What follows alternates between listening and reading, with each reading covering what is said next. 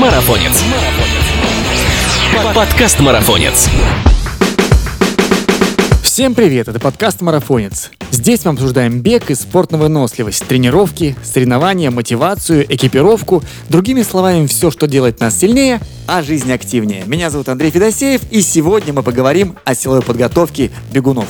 У нас в гостях мастер спорта по легкой атлетике, тренер, сооснователь школы бега Rocket Science и, как он себя называет, беговой инквизитор Евгений Пищалов. Внимание! Побежали! Жень, привет! Андрей, привет, спасибо за принятие, и я открыт для диалога. Секретов у меня нет. Отлично, тогда начнем. Расскажи, пожалуйста, насколько важна силовая подготовка в беге на выносливость? Она чрезвычайно важна она очень сильно недооценена в нашей беговой тусовке любительской, профессиональной, и прежде всего потому, что она сильно отличается от традиционной силовой подготовки штангистов, силовиков, а, других видов спорта ввиду своей специфики. Поэтому, чтобы она приносила эффект, нужно выполнять ее правильно, то есть учитывать беговую специфику. Вот тогда можно ждать от нее действительно очень а, большие эффекты и высокие результаты. Ну да, ты сейчас сказал про любителей, как раз вот я хотел вопрос из этого, чтобы он выходил. Силовая подготовка, безусловно, важна для профессионалов, профессионального атлета, а если вот необходимость э, любителям включать силовые упражнения в свои тренировки?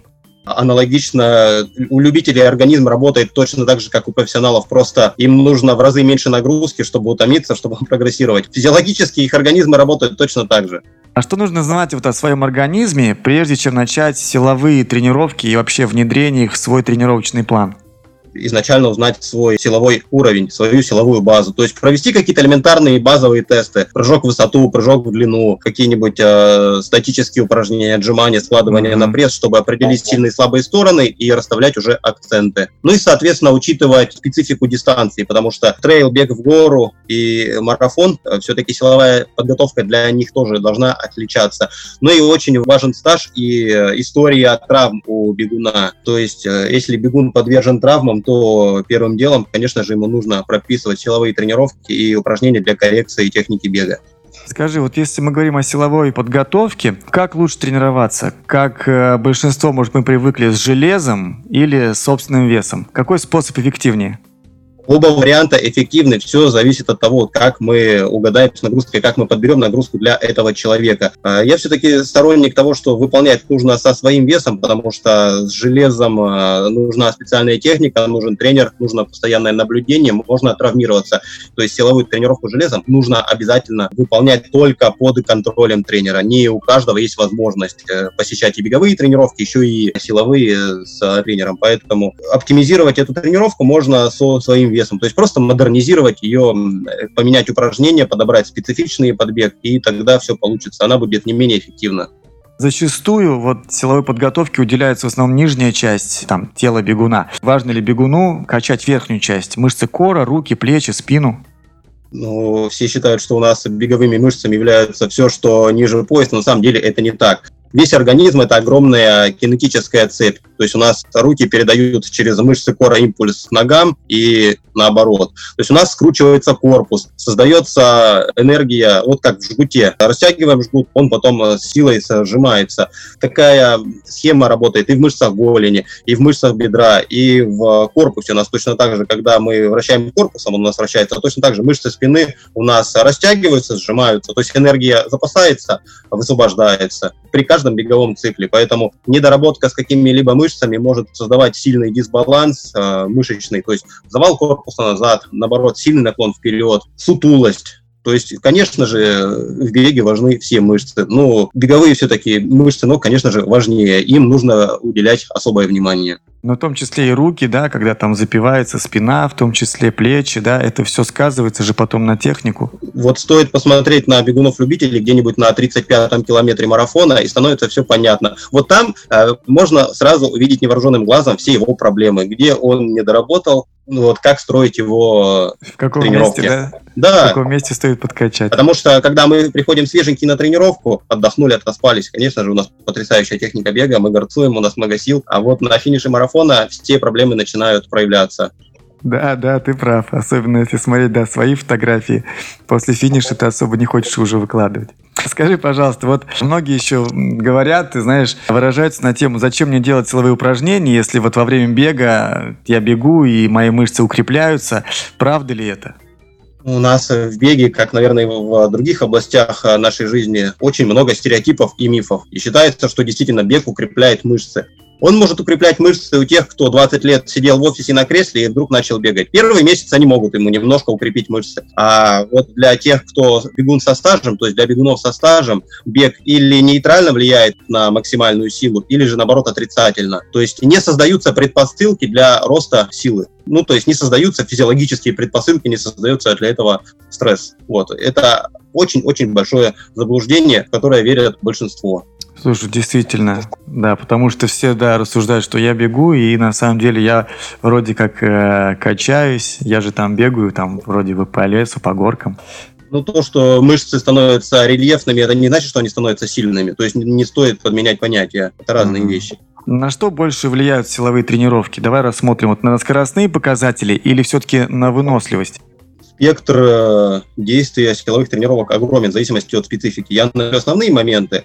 Это первое, повышают, очень сильно повышают устойчивость к травмам, буквально в разы. А, на эту тему есть множество исследований, что сильные мышцы, особенно мышцы бедра, они в разы снижают э, риск травматизма коленей сильные икроножные мышцы, они повышают экономичность бега. У нас а, прыжок становится более пружинистым, а, легким. Но представь э, нашу стопу с рессорой. Вот она начинает работать как рессора. И, наверное, я сам обращал внимание, вот если посмотреть на марафонцев, некоторые бегут, знаешь, залипают просто на асфальте, как мухи, как, знаешь, по какой-то такой липкой поверхности. А есть, которые как будто по раскаленной сковородке бегут. Вот нужно стремиться к этому. Соответственно, там элементарными упражнениями, которыми нас привыкли пичкать в детстве, от меня, в частности, в своем спортивном прошлом, всяческие выпады, упражнения с э, небольшим весом многоповторные, они не особо эффективны с э, точки зрения развития силы. Дальше. Силовые тренировки не должны увеличивать мышечную массу. Вот поэтому они должны строиться особым образом. И задача силовых тренировок повысить качество мышечной ткани, не их количество, а качество. То есть мы при неизменной мышечной массе, то есть мышца по величине, по своей массе никак не меняется, но начинает выдавать более, большую мощность. Соответственно, увеличивается длина шага, проталкивание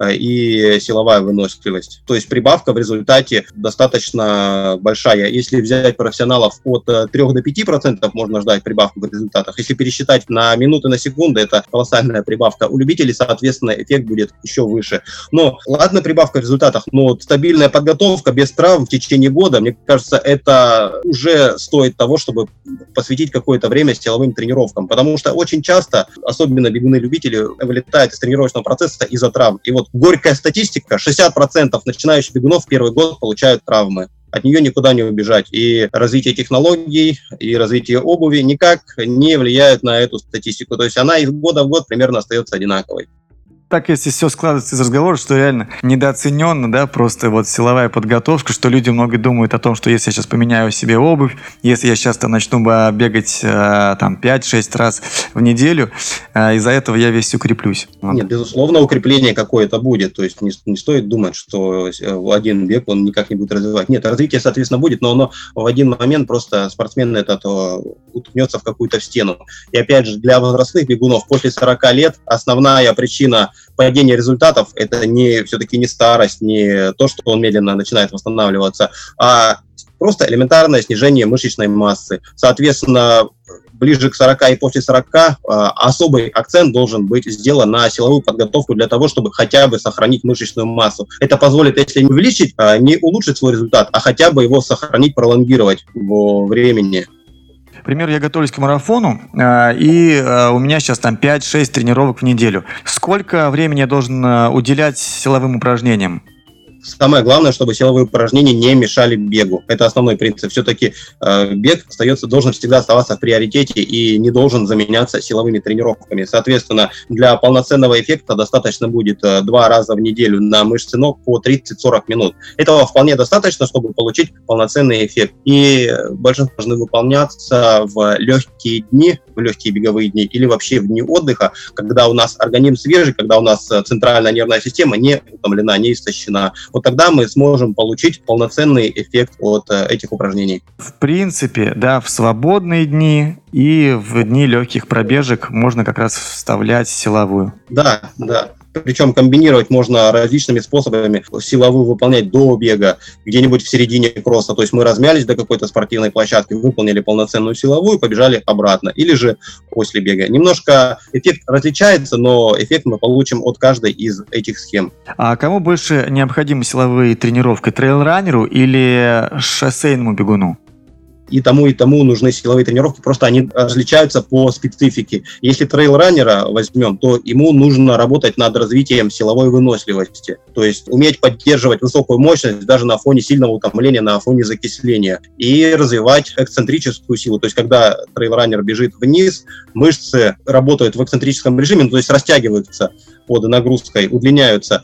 Это самый травматичный э, вид нагрузки. Очень сильно разрушаются мышечные волокна. Соответственно, э, и силовые тренировки должны быть э, такой же направленности, эксцентрические. То есть прыжки с тумбы, там, прыжки с лавочки с какой-нибудь. Делаем тренировки специфичными. А для марафонца преимущественно мы должны выполнять плеометрические упражнения, которые как раз влияют на экономичность бега, которые делают шаг более упругим. И, соответственно, прибавка идет вот как раз за счет улучшения экономичности бега.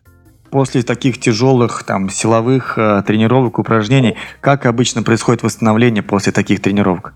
Нужно отслеживать, нет каких-то стандартных схем. То есть все очень индивидуально, зависит от наших э, мышечных волокон. То есть у кого-то слишком много быстрых мышечных волокон, они попроще переварят эту тренировку. А такие э, классические марафонцы, у кого очень медленная скорость, которые по 50-60 по километров бегают без усталости, они, конечно, будут страдать от силовых тренировок намного сильнее. Их нервная система, она менее такая реактивная, и, конечно же, их вышибать силовая тренировка будет намного сильнее. Но тут начинать спокойно, даже хотя бы раз в неделю и посмотреть, как организм на это реагирует.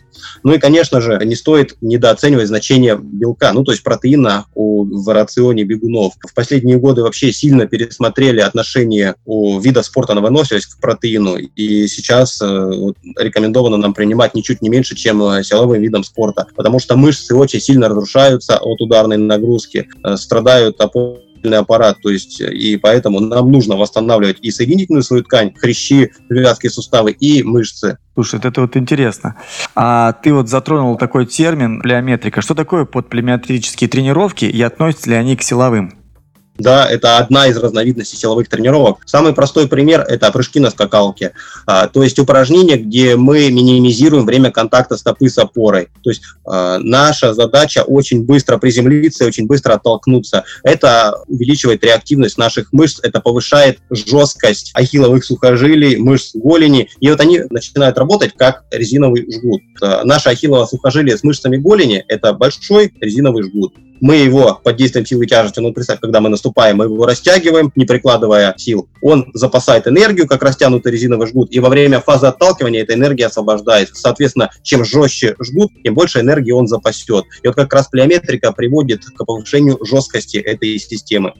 Плеометрика и СБУ – это разные понятия? То есть там же СБУ тоже направлено на короткое касание поверхности?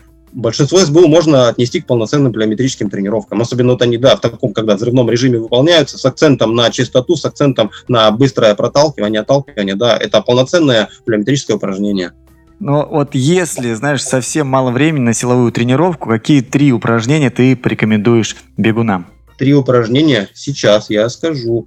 А, первое упражнение – это запрыгивание на высокую тумбу с максимальной мощностью. Ну, то есть мы берем какую-то тумбу, метр, там, может быть, 90 сантиметров. Начинающим бегунам 50 сантиметров э, хватит. И с максимальными усилиями начинаем прыгать вверх. Хорошо. Буквально 20-30 повторений за тренировку достаточно. Так, первое, окей очень эффективное и специфичное, это можно полноценно отнести к силовой тренировке, это спринт в гору по 40, 50, 60 метров. Потому что это классическое плеометрическое упражнение. Сам по себе бег – это плеометрическое упражнение, но с точки зрения развития силы и э, мощности, вот спринт в гору с максимальными усилиями, с полным отдыхом – это потрясающее силовое упражнение. И, и третье, третье? Давай же. У меня столько упражнений много в голове, что я даже мне сложно придумать. А, ну, наверное, прыжок в длину, Вот просто прыжок в длину с места. Но не лягушки классические, где мы прыгаем без остановки, а вот просто э, прыгнули в длину на максимум, спокойно вернулись назад, прыгаем дальше. Так, все, топ-3. Это запрыгивание на тумбу, это забегание, ускорение в гору и прыжки в длину. Пусть будет так. Все они могут оказать высокий эффект, да. Жень, спасибо тебе большое за твое экспертное мнение. С нами был мастер спорта по легкой атлетике, тренер и сооснователь школы бега Rock Science Евгений Пищалов. Спасибо тебе, Жень. Спасибо, Андрей, за приглашение. Думаю, кому-нибудь а, окажется полезным эта информация. Я уверен, что так, так и будет. Пока. Да, мы благодарим, что вы были с нами. Не забывайте подписываться на наш подкаст на всех платформах, на которых вы нас слушаете. Пишите свои комментарии, не забывайте оценивать и делиться выпусками со своими друзьями в социальных сетях. Пока! Марафонец. Подкаст Марафонец.